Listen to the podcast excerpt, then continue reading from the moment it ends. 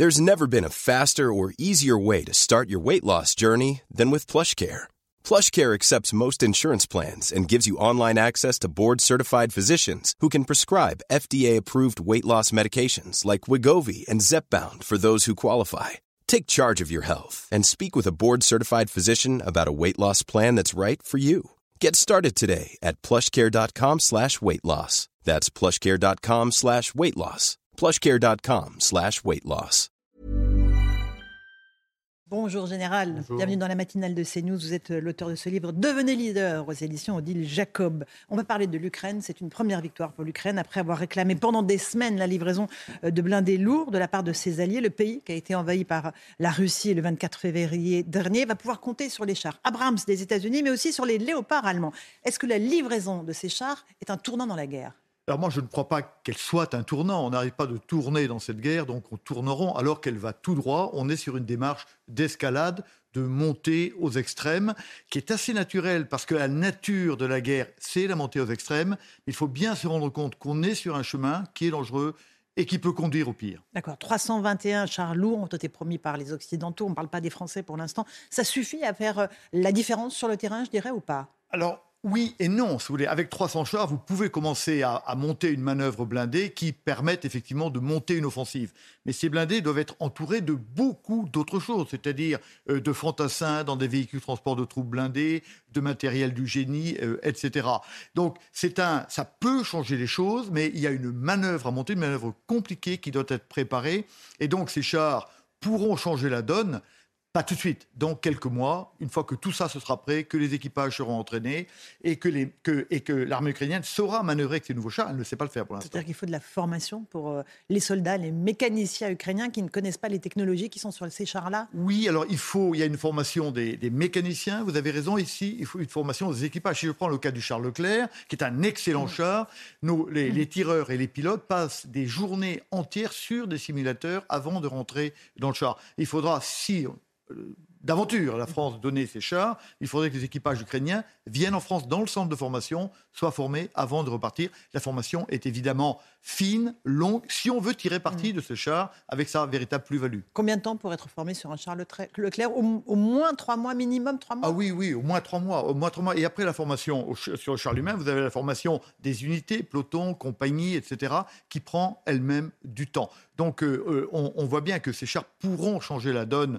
probablement, mais je ne dirais pas avant la, fin du printemps, probablement pas. Euh, pourquoi la France hésite-t-elle tant euh, à, livrer ces chars Leclerc? Peut-être d'abord parce que nous n'en avons que très très peu alors il y, a, plusieurs raisons. Il y a plusieurs raisons. Euh, nous en avons peu. L'armée française a été construite comme une armée expéditionnelle. Je rappelle que l'armée française a fait la guerre partout. Elle, elle a été projetée partout. Elle a été dimensionnée partout. Et donc, ce qui explique que nous avons beaucoup moins cher, par exemple, que les Allemands, qui, eux, sont toujours préparés à la guerre face à, l'Est. Donc, on en a peu.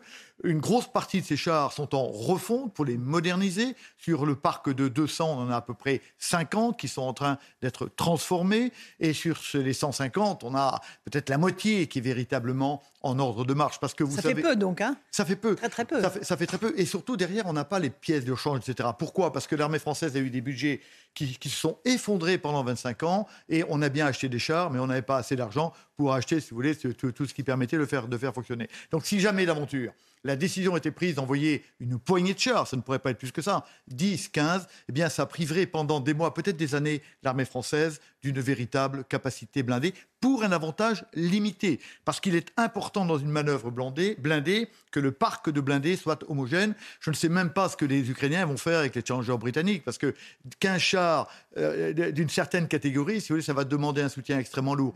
Donc l'idée du léopard est évidemment tactiquement et techniquement bien meilleure que l'idée du saupoudrage avec différentes catégories blindées. Et le léopard est un char qui est plus facile à manier pour les Ukrainiens aussi? Non.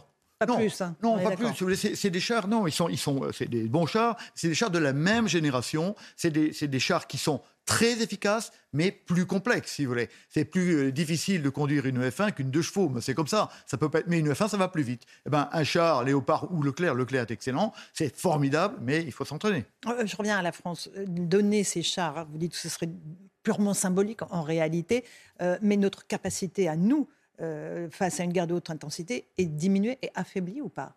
Aujourd'hui. Aujourd'hui. Ah, elle est faible. Elle est faible. C'est bien pour ça que ça fait longtemps que le général Burkhardt, qui est chef d'état-major des armées, euh, euh, oriente l'armée française vers une, euh, de manière à ce qu'elle retrouve une capacité dans la guerre de haute intensité.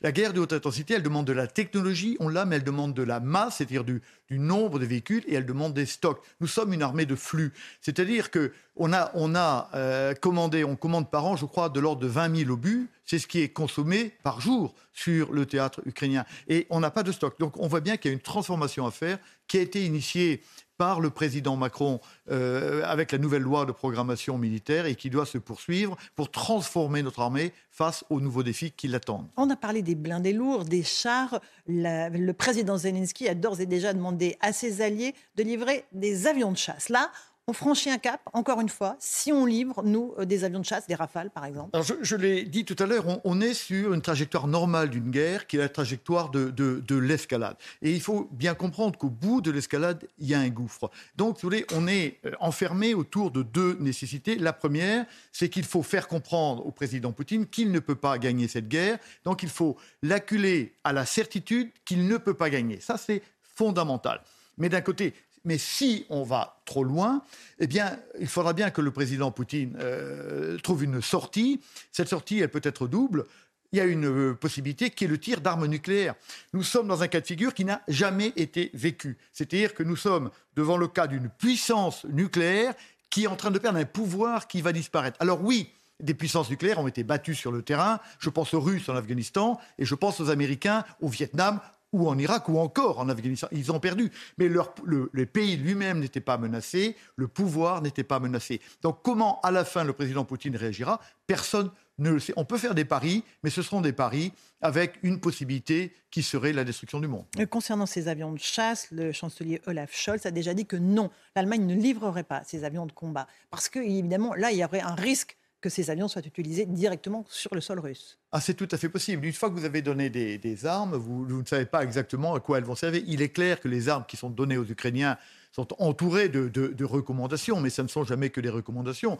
On sait que plusieurs fois, les Ukrainiens, et on les comprend, ils sont dans leur métier à eux, ont été frappés des, euh, euh, des, aérodromes euh, russes, etc. Limitrophes. Les, limitrophes. Ils ont frappé en Russie, ils ont frappé en Crimée. Alors, est-ce que la Crimée est russe ou ukrainienne Ce n'est pas le sujet d'aujourd'hui, mais en tout cas, ils, ont été, ils ont été frappés, et à chaque fois, ça, à la fois, ça avait du sens tactique pour les Ukrainiens, et à chaque fois, ils se sont fait quand même taper sur les doigts par les Américains en particulier, qui ont dit attention, là vous allez trop loin. Euh, les missiles, pareil, de longue portée, les Américains refusent d'en livrer pour l'instant, pour la même raison, pour ne pas rentrer en conflit direct avec la Russie oui, vous avez, vous avez raison. Ces, ces, missiles HIMARS ou, ou d'autres missiles Atacams euh, sont, euh, peuvent frapper à 400 km dans la, dans la profondeur. Donc effectivement, ça, ça ouvrirait la porte à un certain nombre de choses. Il faut bien comprendre que cette guerre, euh, les Américains étaient réticents, puis ils ont assez rapidement compris qu'au fond, elle leur rendait service parce qu'elle les aidait sur leurs axes stratégiques, en particulier, un, l'affaiblissement de la Russie, deux, la recentralisation du pouvoir américain, qui était quand même effrité après, avec l'Irak et l'Afghanistan, c'est-à-dire, au fond, la vassalisation. Là, je prends les termes américains, la vassalisation euh, de l'Europe. Mais il ne faut pas que ça aille trop loin. Donc, ce que les Américains veulent que cette guerre soit contenue et ils ne veulent en aucun cas que cette guerre devienne une guerre de l'OTAN contre la Russie. Ils y font très attention et c'est bien parce qu'il y a un risque. Je l'ai dit, la, logique de la guerre, c'est la montée aux extrêmes et il faut bien la contenir. Notre propre sécurité à nous euh, est en jeu dans cette affaire-là et donc il faut raisonner la guerre. La guerre est une affaire absolument irrationnelle et, passionnelle, mais il faut la conduire avec raison parce qu'elle peut déboucher sur le pire. Euh, le président Zelensky est dans son rôle, il demande toujours plus. Hein. Il a demandé des chars, euh, il demande des avions de combat, il demande des missiles longue portée. Est-ce qu'il est un bon leader? Ou est-ce que quelque part il entraîne quand même aussi la, sécurité sur le continent européen avec les, lui? les, deux sont vrais. Non, mais les deux sont vrais. C'est un, c'est un, comme j'essaie de définir un leader dans mon livre, euh, devenez leader. C'est un très bon leader. Qu'est-ce que c'est qu'un leader? C'est quelqu'un qui montre un objectif et qui, euh, qui, et qui arrive à, à, embarquer avec lui les femmes et les hommes qui lui sont confiés. Et évidemment, il est un bon leader. Il a cristallisé l'Ukraine autour de cette idée que l'Ukraine devait vivre. Et oui, c'est un bon, leader mais il joue la sécurité de l'Ukraine. Et oui, il faut que l'Ukraine retrouve le territoire volé par les Russes. Mais en même temps, c'est aussi un problème européen. C'est un problème européen. C'est une guerre entre Européens sur le territoire de l'Europe. La sécurité des Européens est en jeu et il est évident que les pays européens ont quelque chose à dire sur la conduite de cette guerre. Ce n'est pas une guerre ukrainienne, c'est une guerre ukrainienne et une guerre européenne dont nous sommes partis, qu'on le veuille ou non. Hum, est-ce que euh, quelqu'un est en train de penser aujourd'hui, en Europe ou dans le monde, à l'après-guerre? Est-ce qu'il y a des impensés sur cette stratégie d'après-guerre? Est-ce que quelqu'un a planché sur un scénario? Ce que vous dites, Mme Ferrari, est tout à fait important. Je, crois que vous avez mettez le doigt sur, sur, sur ce qui cloche aujourd'hui. C'est-à-dire, et on le comprend, on se préoccupe du présent. Et c'est vrai que le présent est fondamental, mais moi, je ne vois pas émerger de réflexion sur, comme vous l'avez dit, sur l'après-guerre. Vous avez raison, je crois qu'il y a des impensés de la guerre. C'est-à-dire, on ne fait pas la guerre pour la guerre, on fait la guerre pour créer des conditions de la paix.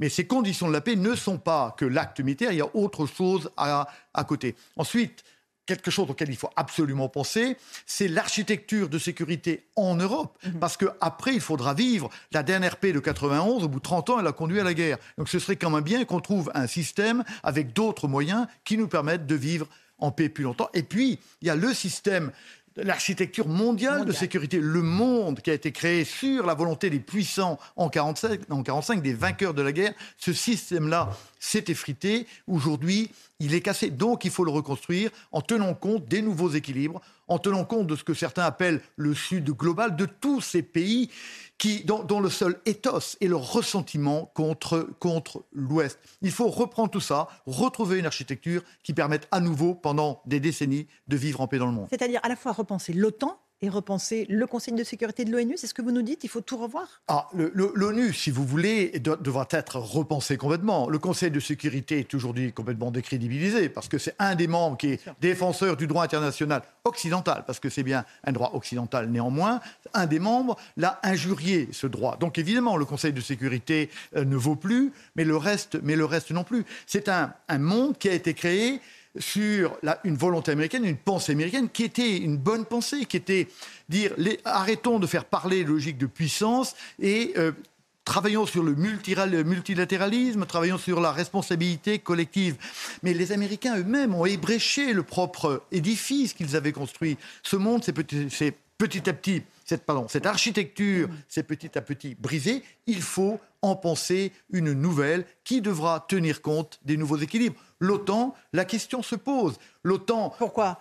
Elle n'est plus efficace, l'OTAN? Non, mais il va bien falloir, à un moment donné, il va bien falloir, à un moment donné, la Russie ne va pas s'échapper. Il va falloir construire une façon de vivre avec la Russie. On peut vivre avec, on peut vivre contre, on peut vivre sans en tenir compte, mais il faudra bien, elle est là. Et donc, peut-on reprendre les instruments qui, finalement, ont produit la guerre Peut-on reprendre les mêmes instruments pour construire la paix. Non, le monde, le monde est à repenser. Le monde européen et le monde tout court, c'est un des grands enjeux. Si vous êtes omnubilé par les affaires du présent, vous ne pouvez pas penser le futur. Or, le rôle du stratège, c'est de façonner le présent en fonction d'un futur qu'il veut. Et aujourd'hui, ce futur n'est pas pensé aux différentes échelles dont on a parlé. Mais ceux qui construisent la paix, vous le savez bien, tout au long de l'histoire, ce sont ceux qui gagnent les guerres. Ce ne sont pas ceux qui les perdent. Euh, donc, ce sont les Américains, euh, encore une fois, qui vont imposer la Pax Partout dans le monde? Ah, vous, avez, vous, avez, vous avez raison, c'est une vraie question.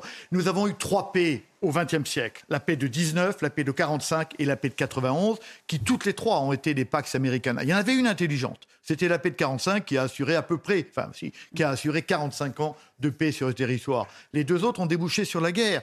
Euh, la, la paix de 1919 a créé 60 millions de morts. 20 ans après, la paix de 91 a débouché sur la guerre en 2022.